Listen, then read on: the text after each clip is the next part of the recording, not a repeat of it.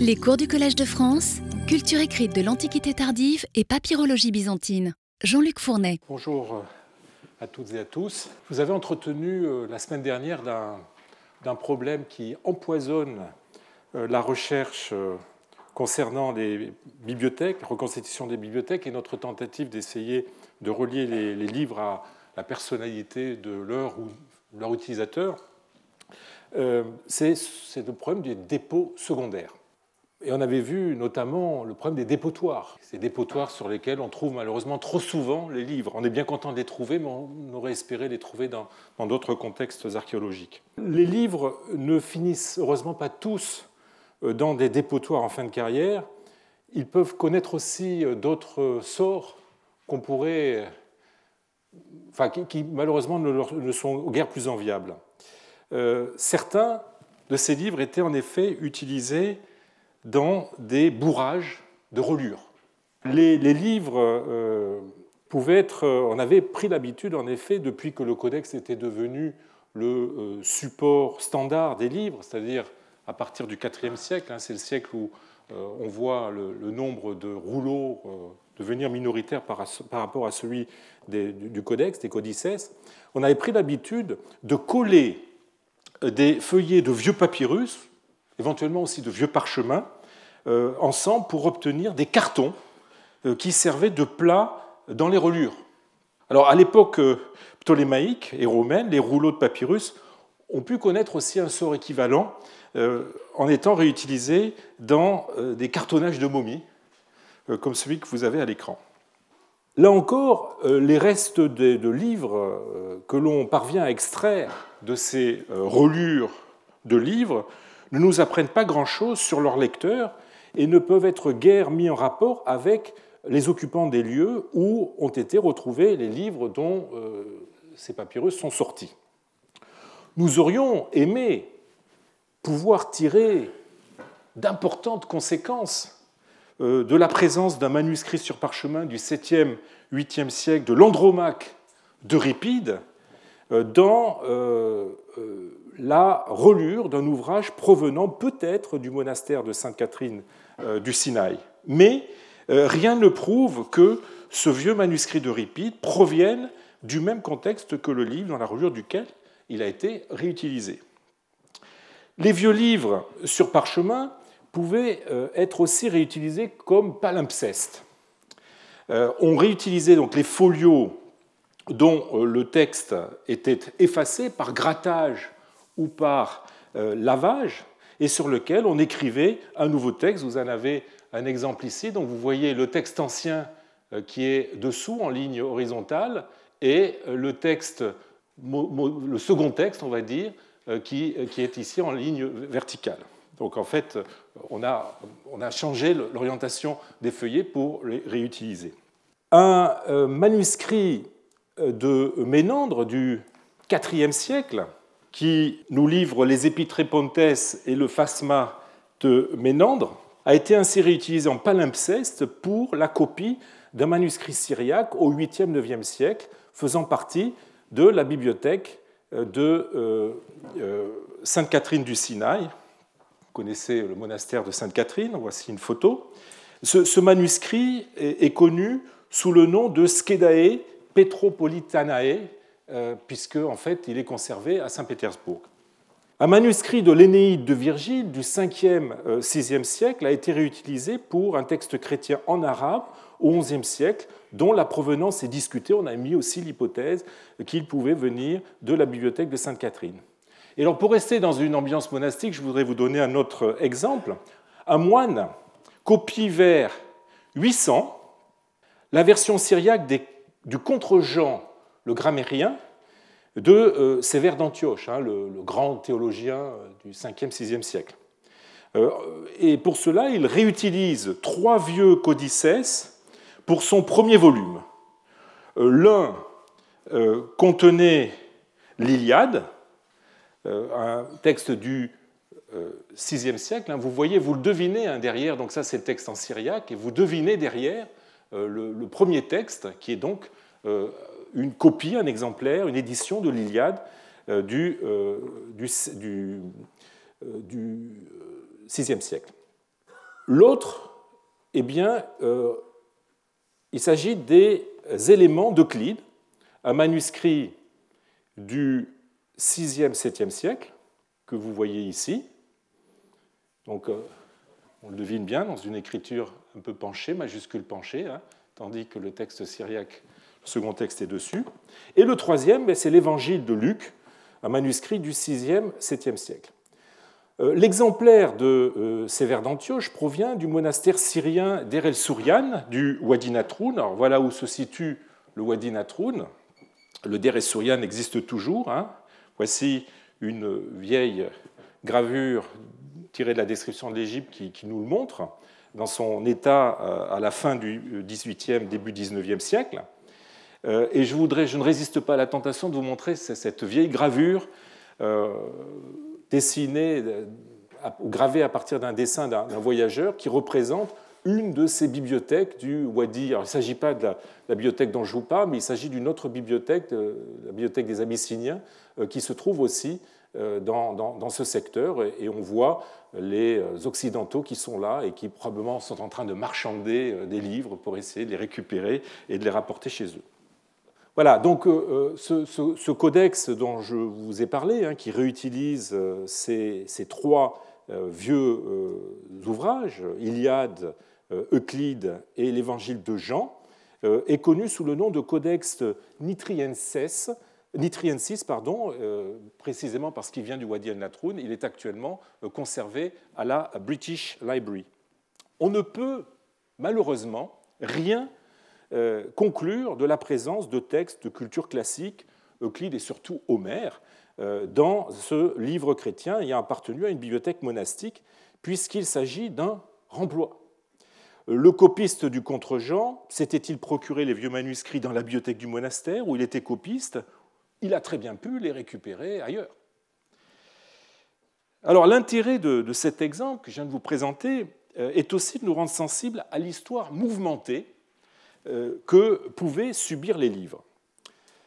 Ainsi, grâce à diverses notices en syriaque retrouvées euh, dans le manuscrit dont je viens de vous parler, euh, nous savons que l'exemplaire du contre-Jean le grammairien de Sévère d'Antioche a été copié sur les manuscrits d'Homère et d'Euclide par un certain Siméon, Siméon dans le monastère de Siméon de Cartamim, le Mar Siméon, en Mésopotamie, euh, pour le compte de Daniel, futur évêque d'Édesse, avant de devenir la propriété d'un couvent de Sahoug, puis probablement au Xe siècle, euh, euh, celle du Der el-Sourian en Égypte, par l'intermédiaire de son supérieur, Moïse de Nizib, qui rapporta de Syrie ou de Mésopotamie plus de 200 manuscrits syriaques.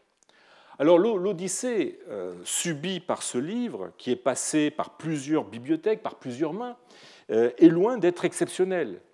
Les livres, vous le savez, sont des objets de valeur euh, qui se transmettent de génération en génération, qui, au gré des alliances familiales, passent d'une famille à une autre et peuvent voyager fort loin selon la carrière, selon les aléas de l'existence de leur propriétaire.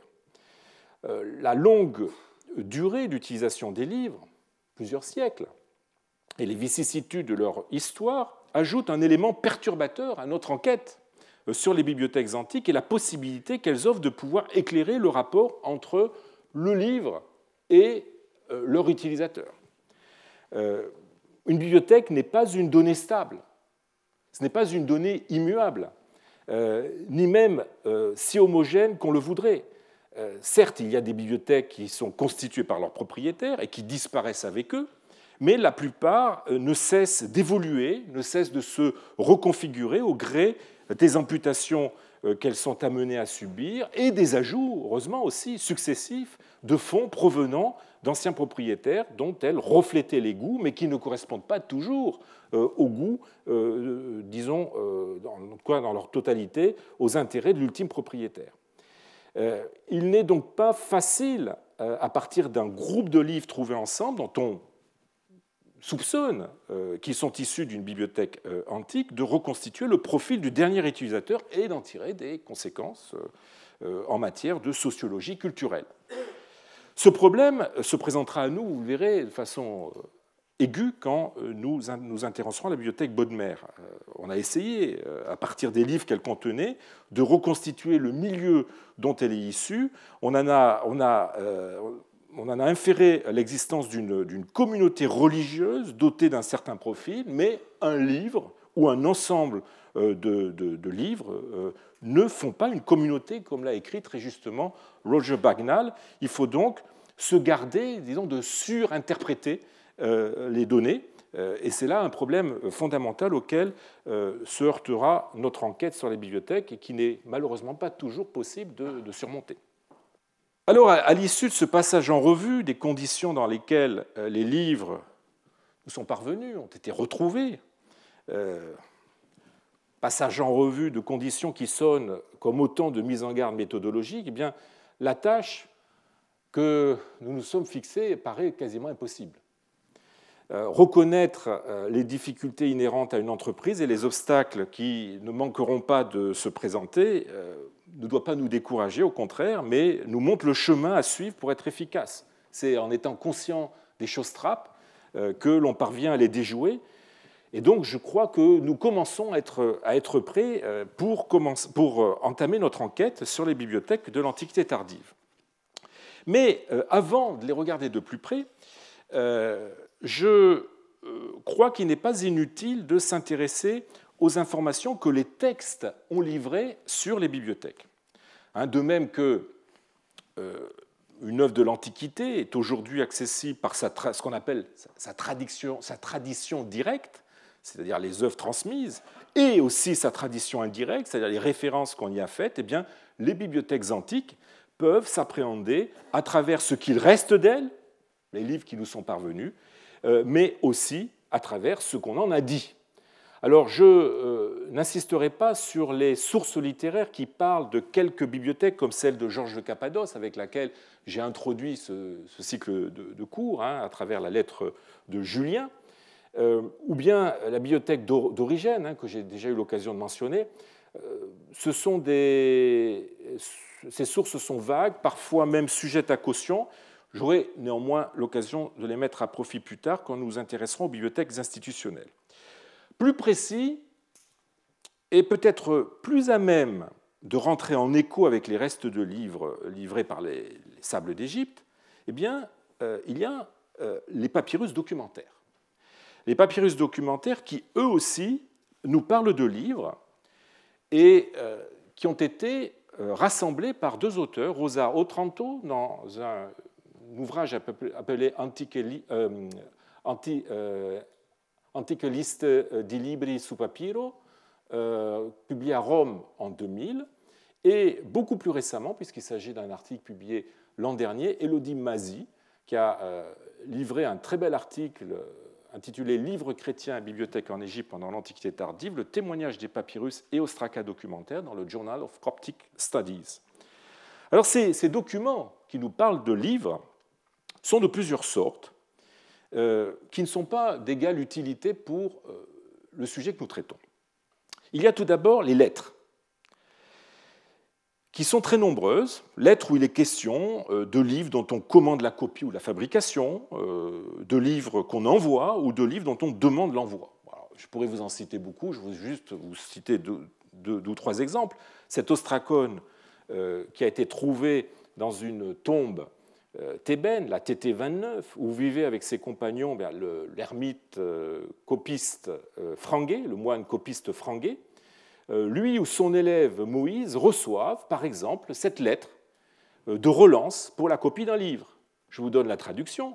Je demande donc à votre amitié fraternelle et à votre piété d'avoir la bonté en ce qui concerne les commentaires de Saint Jean, que tu nous les envoies si tu les as copiés. Si tu ne les as pas copiés, et la bonté, si tu venais à recevoir les tomarion, alors il s'agit probablement euh, de rouleaux de papyrus à partir duquel Franguet son, aide confectionner le codex euh, qu'il va, va, copier. Donc si tu ne les as pas copiés, la bonté, si tu venais à recevoir les tomarions, de nous les envoyer. Ne nous laissez pas en peine dans cette affaire, mais donnez-nous satisfaction, comme pour tous les autres bienfaits que votre sainteté a fait pour nous. Alors une autre lettre, euh, provenant du même endroit, dans laquelle sont donnés plus de détails sur la fabrication du livre qu'on commande. Je vous lis la traduction.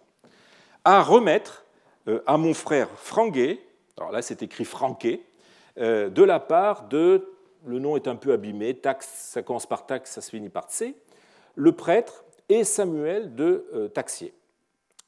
Sarah Pamou est venue me voir et m'a demandé que nous écrivions à ta paternité, disant Tu me feras un livre pour mon père euh, Krautéos, un lectionnaire de la valeur d'une colombe d'or, mais inscrit l'image en or dessus, c'est-à-dire sur le livre, alors il s'agit vraiment d'une décoration, ainsi que la bénédiction. Voilà. Alors très souvent, les lettres ont trait à des échanges de livres. Vous vous souvenez peut-être que l'année dernière, euh, j'avais eu l'occasion de vous présenter cette lettre du IVe siècle envoyée euh, peut-être à une amie par une certaine Aurelia Soteira alias Ézichion, hein, le, nom, nous le tirons du document qui se trouve sur le verso, lettre envoyée au sujet précisément de livres. à Madame, ma très chère sœur, salut dans le Seigneur, Prête-moi euh, Esdras. Alors, euh, il s'agit ici de l'Apocalypse d'Esdras, appelé aussi quatrième livre d'Esdras, euh, puisque je t'ai prêté la petite Genèse, et dans la petite Genèse, je vous avais expliqué qu'il fallait reconnaître le livre des Jubilés ou l'Apocalypse de Moïse, qui est un apocryphe attribué à Moïse racontant l'histoire des patriarches depuis Adam jusqu'à l'Exode. Euh, et elle termine par la salutation euh, traditionnelle Salut euh, en Dieu. Donc vous voyez, cette lettre est intéressante parce qu'elle nous montre l'intérêt de deux lectrices pour des textes que nous jugeons maintenant comme non canoniques. L'inconvénient des lettres, en général, est qu'elles ne mentionnent la plupart du temps que des livres isolés et sont, de ce point de vue, d'un intérêt médiocre pour une archéologie des bibliothèques. Alors nous avons une deuxième catégorie de documents qui sont les, notes de diverses natures concernant les livres, accompagnant le plus souvent l'envoi de ces livres. Euh, alors je voudrais, je voudrais, vous en donner juste quelques exemples, avec euh, notamment cet ostracone de Vienne, de la collection viennoise, qui date du 7e, 8e siècle, et qui comporte l'indication suivante, compte des livres que nous avons envoyés, 45. Salut dans le Seigneur, nos Saint-Père. Les livres, euh, voyez, ne sont pas donnés hein, euh, avec leur titre, euh, puisqu'en fait, il s'agit en fait comme une sorte d'étiquette, de bordereau d'envoi. les titres ne sont pas indiqués, ce qui n'est pas le cas du texte suivant, très court aussi, un ostracone qui nous donne trois entrées, que, dont je vous donne la traduction. Donc, un petit psautier, un petit apôtre alors, apôtre, il faut reconnaître, quand vous avez dans les documents grecs ou coptes de cette euh, époque le mot apôtre, il faut reconnaître euh, les épîtres de Paul. Un petit apôtre et un petit évangile. Donc, il s'agit de livres de petite taille, manifestement. On ne sait pas quelle était la finalité de cette note. Un pense-bête, euh, que c'est fait quelqu'un, un bordereau d'envoi. C'est assez difficile de répondre à cette question. Alors, peut-être plus explicite, et euh, plus intéressant est euh, le document, ce document que vous avez maintenant à l'écran de la collection de Prague, qui est datable par l'écriture du milieu du 7e siècle, qui a été édité par Odzena Dostalova dans les papyrus Prague, dans le premier volume, sous le numéro 87, en 1988, et qui a été repris plus tard par Rosa Otranto dans sa liste des livres chrétiens que j'ai cité tout, à l'heure, ou plus exactement dans, un article sur les livres chrétiens qu'elle a repris dans le livre que j'ai cité tout à l'heure. Et ce texte, cette édition, a été tout récemment euh, corrigé euh, par euh, Jean Gascou. Alors voici le texte à la suite des corrections de Jean Gascou. Je vous donne la traduction. Donc, liste des livres envoyés à mon frère. Alors après, vous avez différentes entrées. Donc, la chronographie, là, il s'agit probablement d'un euh, livre historique, une histoire de l'Église, on imagine. Le livre de l'évêque euh, Théodote, euh, qui est ici l'évêque d'Ancyre, dont on connaît plusieurs œuvres, notamment des homélies. Le livre de l'évêque Abba Basile, il s'agit ici de Basile de Césarée, Le livre de Didyme sur les psaumes. Alors c'est une, mention extrêmement intéressante parce qu'elle confirme l'attribution à Didyme euh, du euh, commentaire anonyme au psaume qui a été retrouvé dans la fameuse euh, découverte de Toura dont j'avais eu l'occasion de vous parler l'an dernier, hein, découverte de, de manuscrits d'Origène et de Didyme. On continue, liste euh, de Grégoire de Naziance, le livre de Grégoire de Naziance, pardon. Et puis ensuite, euh, le papyrus semble s'interrompre ou changer de nature. Vous avez une croix ici qui montre qu'on a une seconde partie euh, ça n'avait pas été bien vu par la, précédente éditrice, euh, mais Jean Gascou a bien montré qu'en fait, il ne s'agissait pas d'un livre ici, mais euh, d'autre chose. Et là, on voit deux. Malheureusement, c'est assez abîmé, il est difficile de comprendre. Ici, on voit qu'il est question d'un évangéliaire, Tomégaleion, et le mot a été barré, hein, comme vous pouvez le voir ici sur le papyrus et ensuite Toton Gironton, qui signifie le livre des vieillards, et vu l'emploi que l'on fait en grec du mot Giron, euh, qui désigne les pères du désert, il s'agit probablement là d'un recueil d'apophthegmes, des pères du désert. Et ensuite, on a euh, cette phrase finale que je vous lis. Quant aux psautiers et aux livres de Daniel, je les ai laissés par devers moi, mais si vous leur donnez, je vous les enverrai eux aussi. Pour ce qui est de l'évangéliaire, pour le moment, je ne le retrouve pas, mais quand je l'aurai trouvé, je vous l'enverrai aussi. vous voyez, le, rédacteur de ce, ce qu'on pourrait appeler une sorte de mémorandum euh, commence par faire la liste de cinq livres euh, qu'il envoie euh, à son correspondant, hein, les, livres qui sont ici, à laquelle il ajoute ensuite, après une ligne, difficile à, comprendre, deux titres, dont un qu'il barre parce qu'il ne le retrouve pas. il explique dans un second temps et pour cela, il change d'écriture. Hein. Je ne sais pas si vous êtes sensible au fait que la partie liste de, son mémorandum est écrite dans, une écriture très droite, qui est en fait une espèce de, proto-minuscule, alors que euh, la, phrase finale euh, est écrite dans une écriture penchée, une cursive penchée. Et donc, dans un second temps, eh bien, il lui écrit qu'il a gardé deux livres, qu'il se fera une obligation euh, euh, d'envoyer à son correspondant euh, ces livres, si celui-ci insiste, mais qu'il n'arrive pas à retrouver les évangiles. Et donc, c'est pour ça qu'il a biffé l'entrée correspondante à la ligne 9. Mais évidemment, il les enverra dès qu'il aura remis la main dessus. On notera que tous les livres évoqués sont chrétiens, même s'il y a un doute pour le premier, la chronographie, ne sait pas si c'est vraiment une histoire de l'Église, mais il y a de fortes chances pour que ce soit le cas. Euh, cela a conduit l'éditrice euh, et à tous ceux qui ont étudié ou réédité ce papyrus à conclure qu'il émanait d'un milieu monastique. L'idée presque subliminale euh, selon laquelle seuls les moines, éventuellement les clercs, manipulent des livres à contenu chrétien a probablement conditionné la première éditrice qui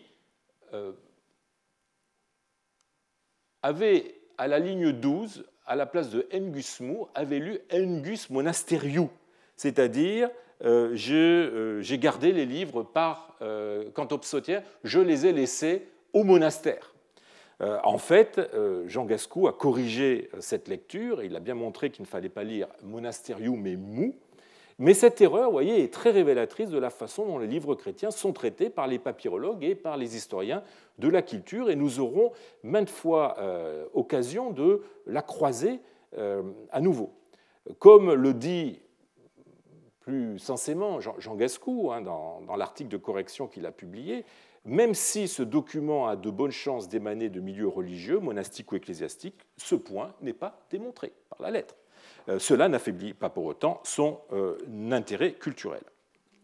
Alors, si, ces notes euh, sont intéressantes pour notre propos, elles ont cependant l'inconvénient d'être soit peu précises sur le contenu des livres, on a vu le, texte, l'ostracode de, Vienne, hein, qui, ne cite même pas le contenu de ces livres, où elles sont silencieuses sur euh, leur fonction et du coup sur la nature des livres euh, évoqués. S'agit-il de copies, d'envois, de dons, de ventes, euh, de prêts, etc. On ne peut pas répondre à cette question. Comme les lettres, elles n'évoquent que quelques titres qui ne permettent pas de se faire une idée des fonds dont ces exemplaires proviennent ou qu'ils iront rejoindre. Il faut donc nous tourner vers un troisième type de euh, document bien plus complet sous ce rapport. Il s'agit des inventaires euh, à caractère officiel recensant les biens d'une institution. nous avons la chance d'en avoir un certain nombre. Euh, ces, inventaires sont appelés en grec anagraphés ou ibenton, d'un nom du mot latin inventum, qui a donné inventaire, mot latin qui passe en grec et ensuite en copte sous la forme imbenton. Euh, dans la mesure où les livres ont une valeur, euh, je l'ai dit, eh bien, euh, ils peuvent se retrouver listés dans des inventaires de, propriétés, d'institutions. Ils sont alors, mais pas systématiquement, accompagnés de leurs caractéristiques susceptibles d'entrer en considération dans l'estimation de leur valeur. Alors nous connaissons huit euh, inventaires, trois en grec, cinq en copte. Pour les 5e, 8e siècles, nous n'en avons aucun pour le 4e siècle. Alors, par ordre chronologique, les voici rapidement. Euh, ce papyrus, là encore de la collection de, Prague, euh, du 5e, 6e siècle, qui est intitulé, vous avez, on a la chance d'avoir le début du, texte et donc son, son intitulé, Inventaire des saints trésors, en grec Keimelia, Camélia désigne les, objets précieux, hein, notamment d'une église ou d'un monastère.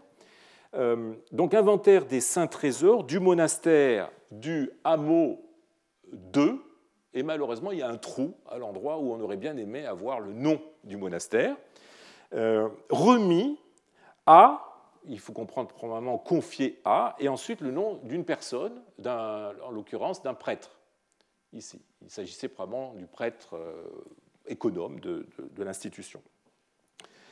Euh, alors l'inventaire enregistre divers euh, livres en parchemin et euh, en papyrus. Hein. vous avez ici la, ligne où il en est question. cinq, en fait, unités. Alors, on notera donc le, petit nombre hein, de, livres de, ce monastère de campagne. le, L'inventaire suivant, c'est un papyrus euh, du 5e, 6e siècle qui provient d'un village appelé Ibion, dans l'Arsinoï, donc dans le Fayoum.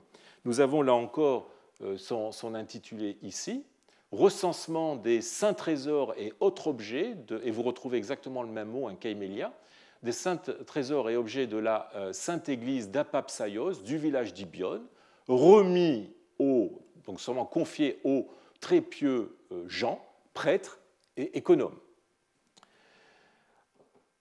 Alors au milieu des objets liturgiques euh, et des divers accessoires appartenant euh, à l'Église apparaissent 21 euh, livres de parchemin, hein, dermatina, et trois livres de papyrus, cartia.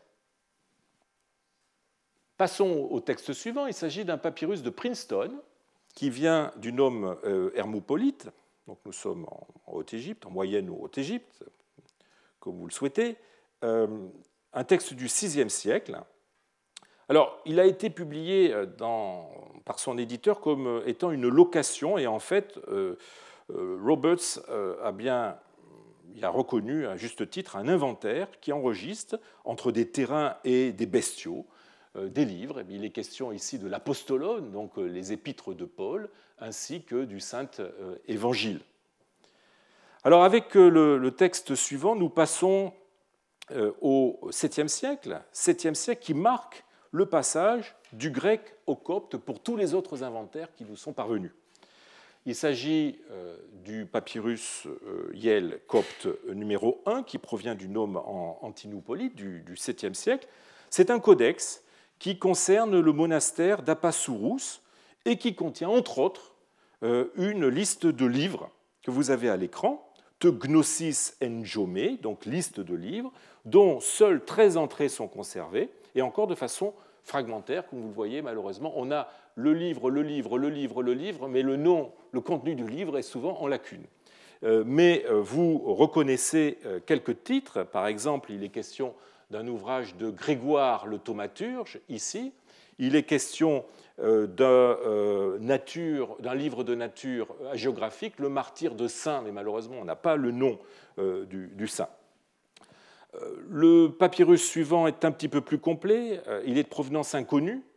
Il est probablement de la fin du 7e et du début du 8e. C'est un papyrus copte de la collection de Strasbourg que j'ai eu l'occasion d'éditer en 2006 et qui comporte, comme vous le voyez, deux colonnes se rapportant à deux inventaires distincts, l'un d'un établissement religieux dont le nom est perdu, euh, et l'autre, euh, on a ici le, titre, euh, se rapportant à l'église ou au monastère de la Sainte Vierge Marie. Hein, il est question de Agia Maria Parthenos, ou Te Parthenos, puisqu'il s'agit d'un texte copte les euh, deux euh, parties, les deux colonnes comportent une partie consacrée euh, à des livres, mais seule celle de la première colonne est encore exploitable aux lignes 5 à 11.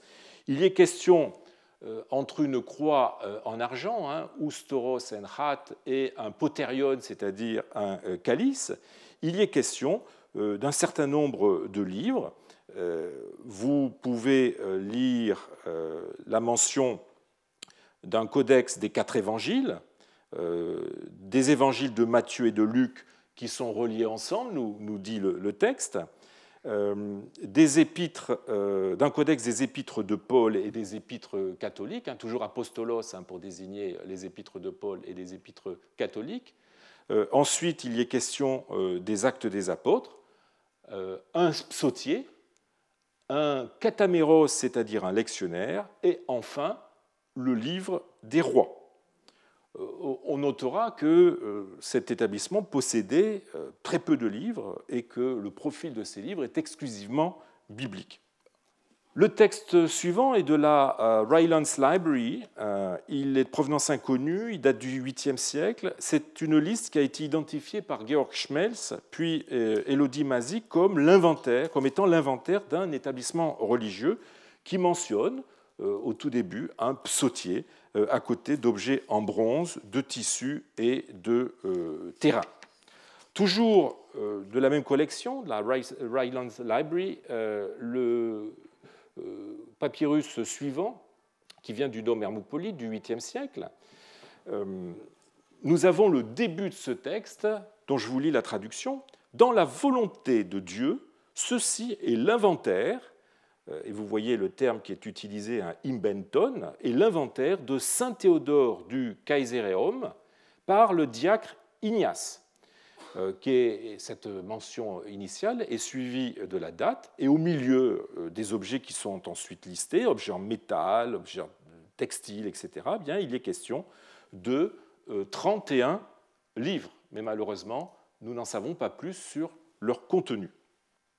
Alors le dernier, texte de cette catégorie, eh c'est un, inventaire qui provient euh, du village d'Aphrodito, euh, qui date très précisément de 710-711, qui est l'inventaire d'un monastère non mentionné où il est question de 86 livres hein, euh, à la ligne 49.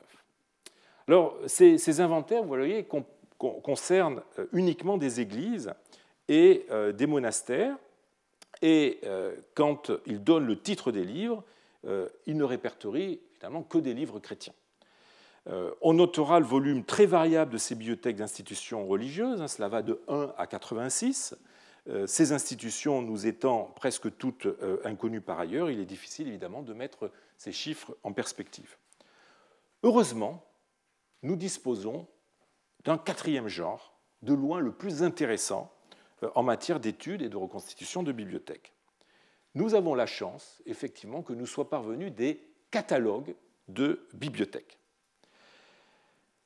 Contrairement aux inventaires, qui sont motivés par des exigences juridico-administratives, euh, ces catalogues sont à usage interne, euh, interne à l'institution et ont donc une fonction qu'on pourrait qualifier de bibliothéconomique.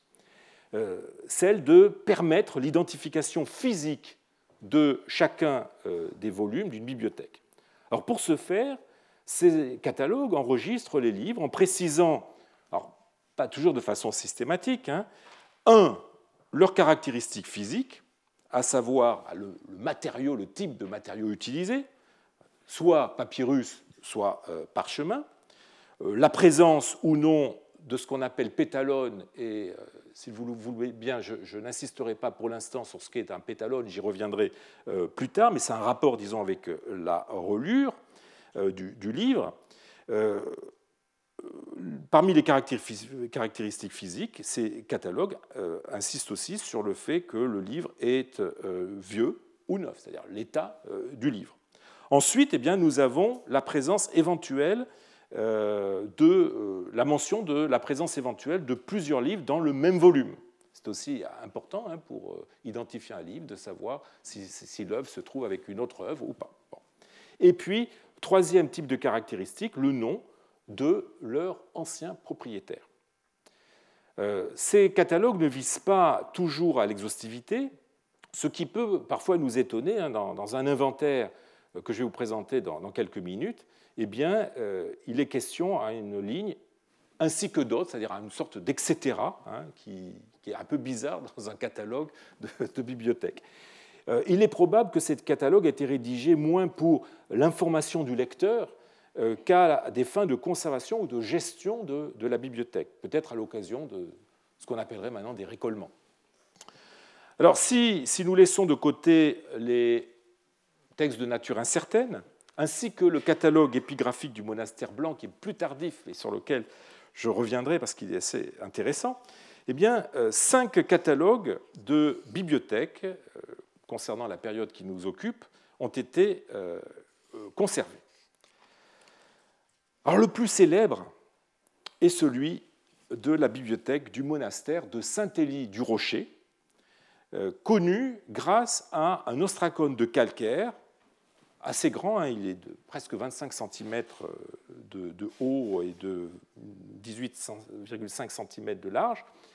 Euh, malheureusement, il n'a pas été trouvé en fouille, il a été acheté euh, à Luxor par Urbain Bourrian en 1889 et il est aujourd'hui conservé à l'Institut français d'archéologie orientale du Caire. L'établissement dont provient ce catalogue n'est pas exactement localisé, mais du fait qu'il est écrit sur un éclat de calcaire et qu'il a été acheté euh, à Luxor, et selon les vendeurs, il viendrait même euh, plus précisément de la région de, Gourna, euh, eh bien, il n'y a aucun doute pour situer la rédaction ou la provenance de cet ostracone dans la montagne thébaine. Il a été daté par le dernier éditeur, René-Georges Coquin, de la fin du 7e siècle ou du début du 8e, mais je dois dire qu'à titre personnel, euh, l'écriture et l'emploi notamment de la euh, sinusoïde d'abréviation que vous avez ici hein, dans le mot euh, cartionne ou carté, le papyrus, m'inciterait à, dater ce texte un petit peu plus avant, plutôt du, du, 6e ou du 7e siècle, et en fait plus précisément probablement du 7e siècle, mais pas finissant, si euh, le Constantin, auteur d'un panégyrique de Chénouté qui est cité à la ligne 21-22 euh, du verso, eh bien, le Constantin d'Assiout qui vécut sous le patriarcat de Damien, donc 578-607, et sous le patriarcat d'Andronikos, 619-626, et qui passe pour, avoir, pour être mort assez jeune. Alors les, entrées de, ce catalogue mentionnent bah, le matériau, un cartès, papyrus, ou mébranon, derrière lequel il faut lire membranon, c'est-à-dire le parchemin. Il mentionne l'ancienneté euh, des, livres, palaion vieux, où on a le mot genurg euh, abrégé, derrière lequel il faut reconnaître soit kainurge, soit kainurgion, qui veut dire euh, neuf, récent, récent plus exactement.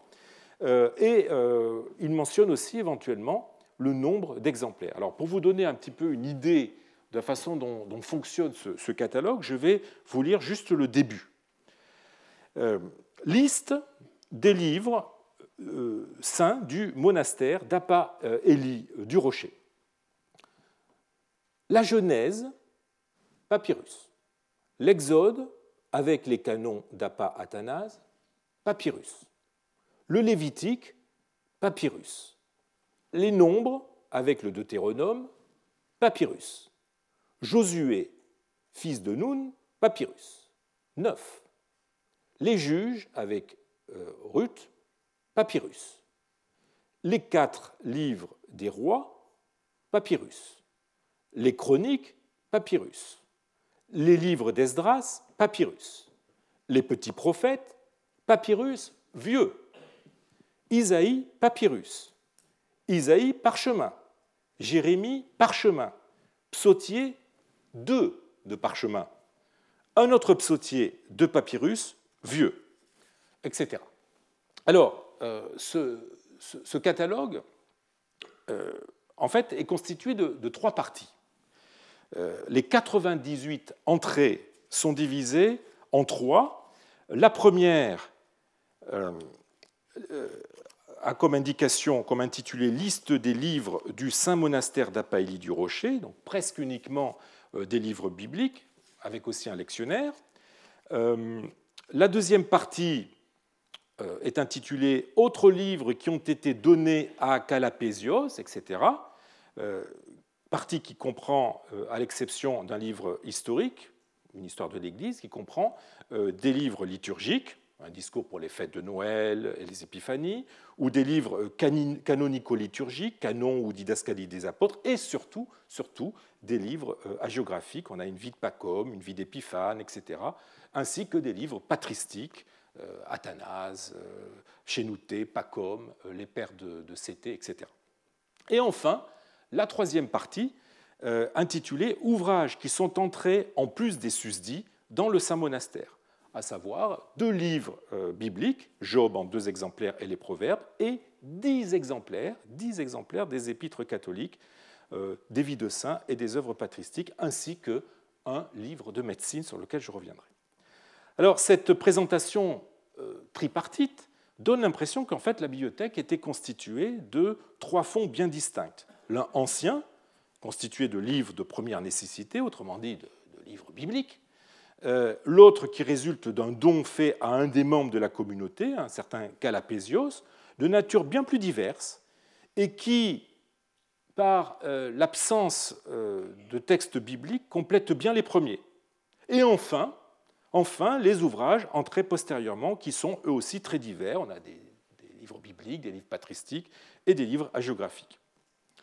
Alors, à côté d'une très solide base biblique, où l'on trouve les ouvrages en plusieurs exemplaires, hein, jusqu'à 10 hein, pour les épîtres catholiques, euh, cette bibliothèque, euh, ce qui est normal, hein, puisqu'il s'agit évidemment des livres qui étaient les plus lus, et donc il fallait un certain nombre d'exemplaires, puisque ces, livres avaient tendance à s'user plus vite que les autres, donc à côté de cette base biblique, eh bien, cette bibliothèque se fait remarquer par de euh, nombreux ouvrages patristiques, en majorité des pères égyptiens.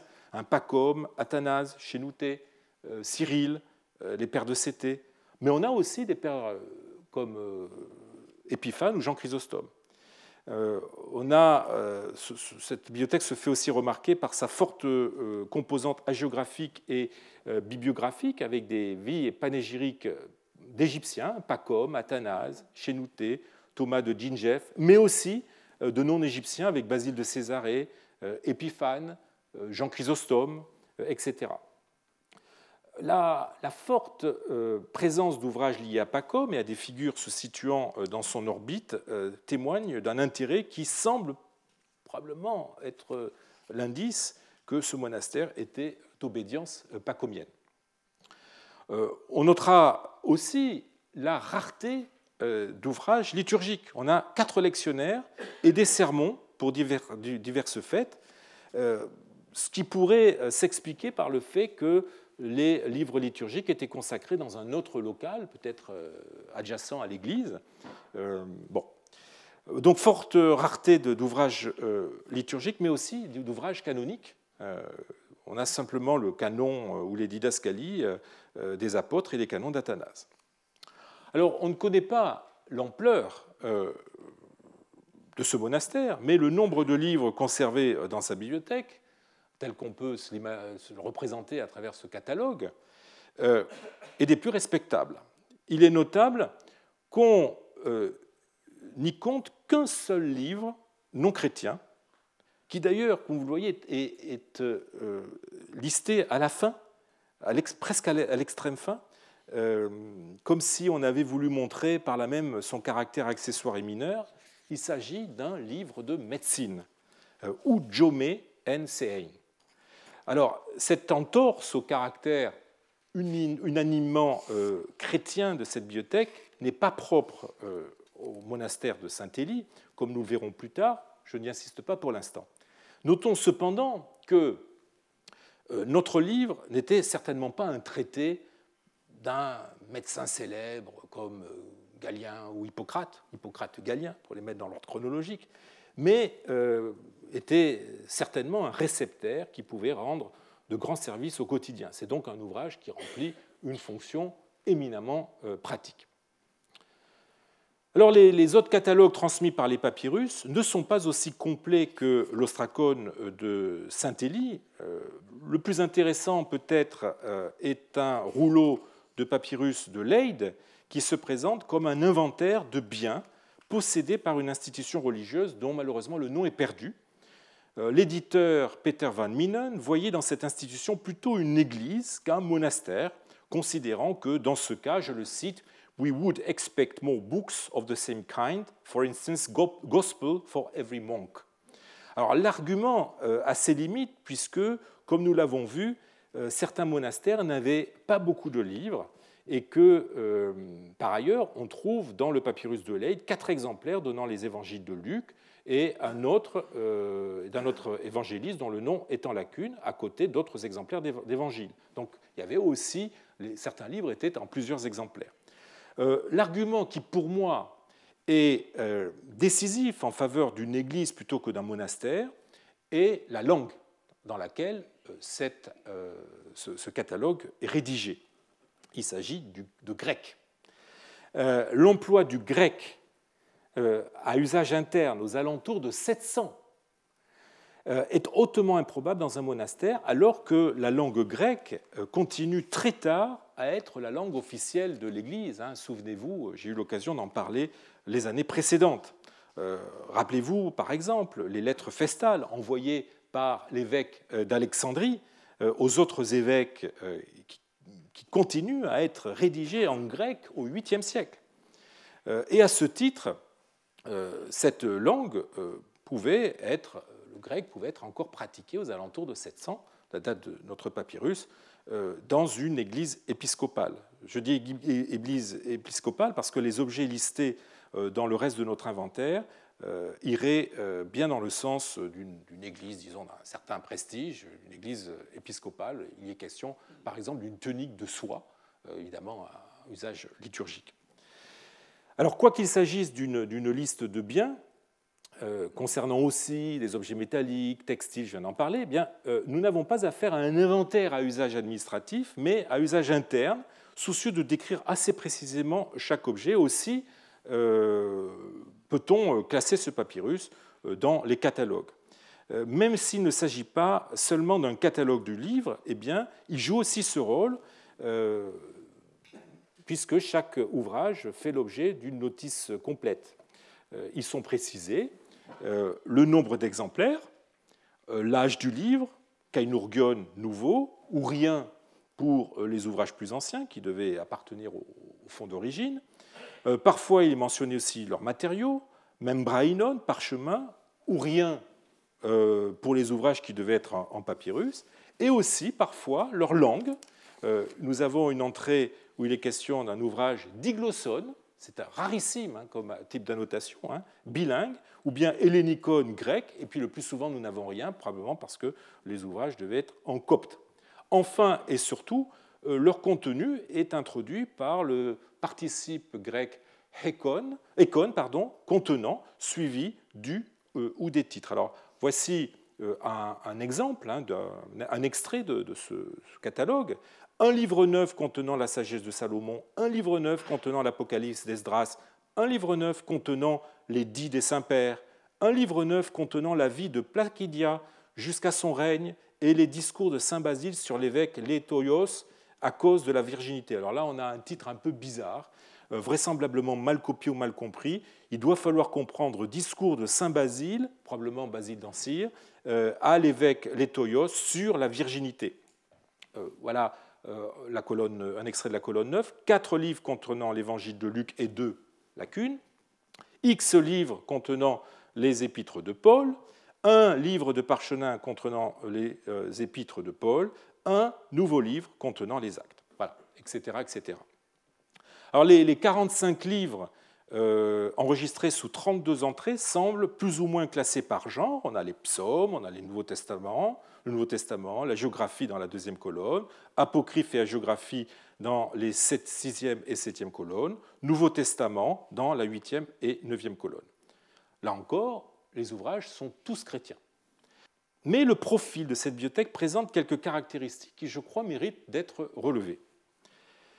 Alors que les livres bibliques sont, comme on s'y attend, euh, majoritaires, il n'y a pas de texte proprement liturgique. Était-il rangé ailleurs, hein, comme dans le cas du monastère de la bibliothèque de Saint-Élie, selon l'hypothèse que j'ai avancée tout à l'heure? Euh, Les livres historiques sont absents, à l'exception peut-être de la vie de Gala Placidia, euh, qui peut en faire office. Cette rareté des ouvrages historiques est aussi observable dans le catalogue euh, de Saint-Élie.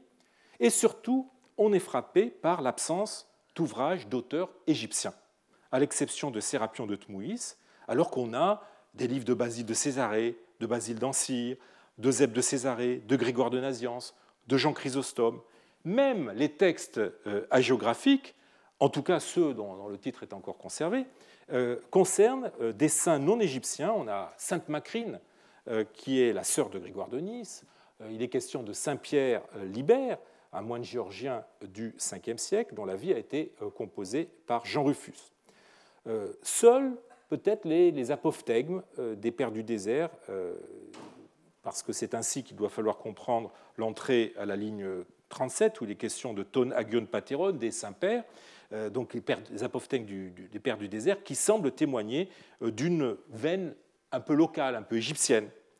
Enfin, enfin, on relèvera la présence de deux ouvrages en vers, euh, les hymnes de Grégoire de Naziance et les logoi stikeiroi, ou bizarres, qu'il doit falloir comprendre comme des discours versifiés, des textes liturgiques, des œuvres versifiées dans la veine de celles de Grégoire ou de Sinésus, c'est difficile à, savoir. Tout cela dessine un profil assez typé qui, en plus de l'absence de livres euh, ascético-canoniques et eu égard à l'intérêt pour des œuvres formellement plus sophistiquées qui ne renient pas l'héritage classique, nous éloigne de ce qu'on attendrait d'une bibliothèque de monastère. Euh, nous pourrions avoir là un des rares témoignages d'une bibliothèque ecclésiastique dont le noyau, en l'occurrence, aurait été formé par un ou plusieurs évêques euh, intéressés par la poésie et par la patristique euh, extra-égyptienne. Alors les, autres catalogues qui nous sont parvenus sont plus fragmentaires, mais présentent des caractéristiques qui les rapprochent euh, des deux exemplaires que je viens de vous présenter.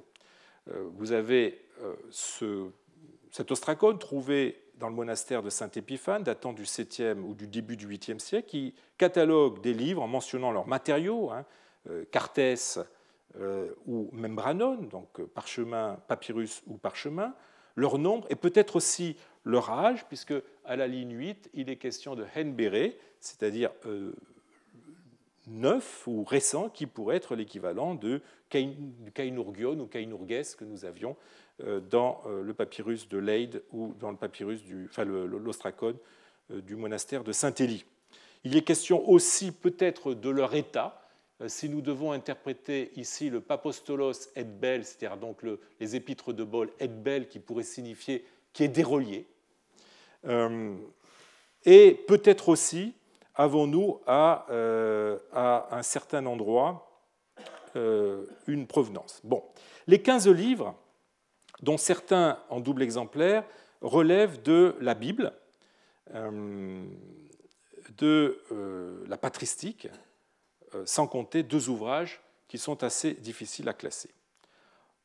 Nous avons aussi cet ostracone, un grand ostracone du 7e, 8e siècle, qui est constitué de plusieurs morceaux, dont deux se trouvent à Berlin et à Vienne, et trois autres ont été trouvés à Drabou naga donc à Thèbes-Ouest, hein, ici même, euh, dans, une tombe qui fonctionnait avec le monastère de Der el-Bachit, qui était appelé dans l'Antiquité le monastère d'Apapole, et qui a été fouillé par les Allemands. Alors, serait-ce la, bibliothèque euh, de ce monastère? À un certain moment de son existence C'est difficile de répondre à, cette question. les livres, ils sont encore pourvus d'indications concernant leurs matériaux, là encore, membranone, parchemin ou cartès, papyrus. Dans un cas, il est spécifié que l'on n'a pas une version intégrale du texte, c'est à la ligne ici, je ne le retrouve pas, c'est à la ligne 19. Il est question ici de six parties du livre euh, des épîtres de Paul. Enfin, se trouve mentionné pour un exemplaire la, provenance à la ligne 4. Vous voyez qu'il est question d'un katamarkos, d'un katamataios, d'un évangile de, Matthieu, en de Zacharie. Zacharie est probablement le possesseur, l'ancien propriétaire de ce euh, manuscrit. Les 18 entrées euh, encore lisibles de ce catalogue concernent uniquement des livres bibliques et se répartissent en égale moitié entre l'Ancien Testament, on a trois psautiers, trois Isaïe, un Jérémie, un Ézéchiel, un Job, et le Nouveau Testament avec deux évangiles de Matthieu, deux de Jean, un de Marc, un de Luc et un d'un évangéliste dont le nom est en lacune, ainsi que deux épîtres de Paul. Alors, il s'agit d'un ensemble de livres assez limité, mais vous voyez qu'il reflète parfaitement, euh, dans le domaine des livres bibliques, les tendances que j'avais eu l'occasion de dégager l'an dernier. Euh, prédilection écrasante pour les psaumes euh, en ce qui concerne l'Ancien Testament et préférence marquée pour l'évangile de Jean et de Matthieu, ainsi que, dans une moindre mesure, pour les épîtres de Paul concernant le Nouveau Testament. Je terminerai euh, cette présentation des catalogues de bibliothèques par un papyrus qui est un peu à part euh, et qui sort euh, de notre période, puisqu'il est probablement datable du 9e, peut-être 10e siècle. Il s'agit d'une liste de livres en copte boaïrique, de dates non mentionnées, malheureusement. L'éditeur ne propose pas de date, euh, et qui, ce, texte provient des dépotoirs d'un monastère, le euh, Der el Hammam, euh, près de Heilaoun. Hein, vous voyez où ça se situe, donc c'est tout début de, entre le, Nil et le Fayoum. Et ce texte, voici le, monastère du Der el Hammam, et ce texte a été récupéré par Flinder Petri dans les dépotoirs de ce monastère en 1889. Alors, le texte euh, a été édité par Walter euh, Crum et il est en train d'être réédité par euh, Anne Boudor. Mais voici, disons, en attendant sa réédition, voici le texte de Crum. Il ne s'agit pas, à proprement parler, d'un catalogue de bibliothèque, mais d'après son intitulé, hein, Compte de livres que nous avons marqués, euh, il s'agit d'une liste de livres auxquels la personne qui l'a rédigé a fait subir une certaine opération qui est désignée par le verbe grec stidzein, euh, qui, a été très discuté. Certains ont pensé qu'il s'agissait d'ajouter la ponctuation hein, euh, au texte. Vous savez que ces textes sont écrits en écriture continue, en continu, sans ponctuation, et donc on pouvait, euh, dans un second temps, ajouter la ponctuation pour aider euh, le lecteur. Euh, certains ont pensé qu'il pouvait s'agir de mettre des stigmailles, c'est-à-dire des, numéros d'inventaire ou des ex libris ou des marques de propriété sur ces livres.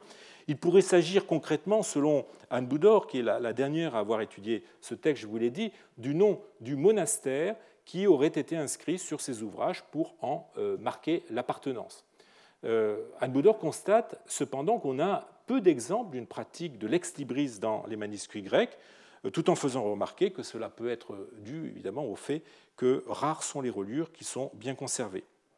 Quoi qu'il en soit, on remarque que cette liste suit les normes de, description des ouvrages que nous avons vus employés dans les autres catalogues. Euh, ils sont indiqués bah, la langue, euh, précisée pour 10 livres, le reste, euh, on en déduit qu'il s'agit de livres en copte. Le matériau, là encore papyrus parchemin, pardon, le fait qu'ils sont pourvus de pétalones. Alors c'est un mot, c'est un mot pourvu ou non pourvu de pétalones, c'est un mot peu clair qui normalement désigne une feuille d'or ou une plaque d'or, mais qui ici pourrait désigner euh, d'après l'étude euh, qu'en a faite Anne Boudor, un type de plat de reliure décoré qui serait une, transposition en cuir des reliures euh, orfévrées. cette liste aussi mentionne l'ancienneté du papyrus, Apès vieux ou Berry neuf, et dans un cas peut-être une provenance antérieure. Alors les, plus de, 200 volumes qu'enregistre la, liste eh bien, sont des livres bibliques, euh, euh, liturgiques. Euh, on notera l'absence d'un ouvrage, d'ouvrage de patristique qui est, très frappante hein, par, par, comparaison avec les autres catalogues. Et en plus des, nombreux exemplaires de mêmes œuvres, tout cela incite à, conclure, puisqu'on a, on a, euh, je crois, 44 livres de, lecture, on a euh, 6 tétraévangiles, euh, tétraévangiles, etc. Enfin, on a certains, ouvrages qui sont en, nombre d'exemplaires assez élevé. Euh, tout cela incite à conclure qu'on aurait affaire à un fonds de livres utilisé par une communauté chrétienne pour l'usage de la liturgie. C'est donc un ensemble de livres avec une finalité avant tout pratique. Alors, on le voit, les catalogues de bibliothèques présentent des ensembles qui appartiennent tous à des établissements chrétiens, principalement des monastères, mais dont les contours sont très divers, pour autant qu'on puisse en juger hein, sur la seule base des, titres des ouvrages qui les constituent. Certains fonds dessinent le profil d'utilisateur au goût éclectique, s'intéressant à la littérature chrétienne dans toute sa diversité, même celle qui peut être influencée par le patrimoine classique, euh, d'autres, au contraire, semblent tourner vers la pratique dévotionnelle et liturgique, impliquant la consultation euh, répétée des mêmes livres. Et derrière euh, cette variété, on aura noté cependant quelques constantes dans la façon de classer les livres et de les décrire, au-delà du titre, éventuellement de la provenance du livre, eh bien l'accent est mis, vous l'avez vu, hein, sur la matérialité du livre, à savoir si le livre est en papyrus ou en parchemin, s'il a été récemment copié ou non, euh, et plus rarement s'il est pourvu de pétalones. Ce sont des indications qui ne sont jamais systématiques, mais qui euh, permettent de distinguer à l'intérieur d'un même fond des ouvrages de même contenu euh, qui peuvent être en plusieurs exemplaires. Elles montrent, ces indications, par ailleurs, les éléments qui étaient jugés comme caractéristiques de l'objet livre pour les anciens, c'est-à-dire le support, la relure et son âge. Âge, en fonction évidemment duquel on était amené à euh, renouveler régulièrement les, fonds de, bibliothèque. Voilà, alors si, l'on ne se cantonne plus au seul catalogue, mais à l'ensemble des documents nous parlant de livres de bibliothèque que je viens de passer en revue, eh bien, on est frappé, vous l'avez vu, par l'absence euh, de livres non chrétiens. Euh, et Elodie Mazie a pu rassembler, pour la période qui va du 4e au 8e siècle, 58 lettres et 22 listes qui euh, citent 402 livres chrétiens. Or, pour la même période, nous n'avons que deux documents citant des livres non chrétiens. Ces documents, je vous les présenterai la semaine prochaine et nous essaierons de voir la raison de cette disproportion, de ce déséquilibre donc entre les documents citant des textes classiques et les documents citant des textes chrétiens. Je vous remercie. Retrouvez tous les contenus du Collège de France sur www.colège-2-france.fr.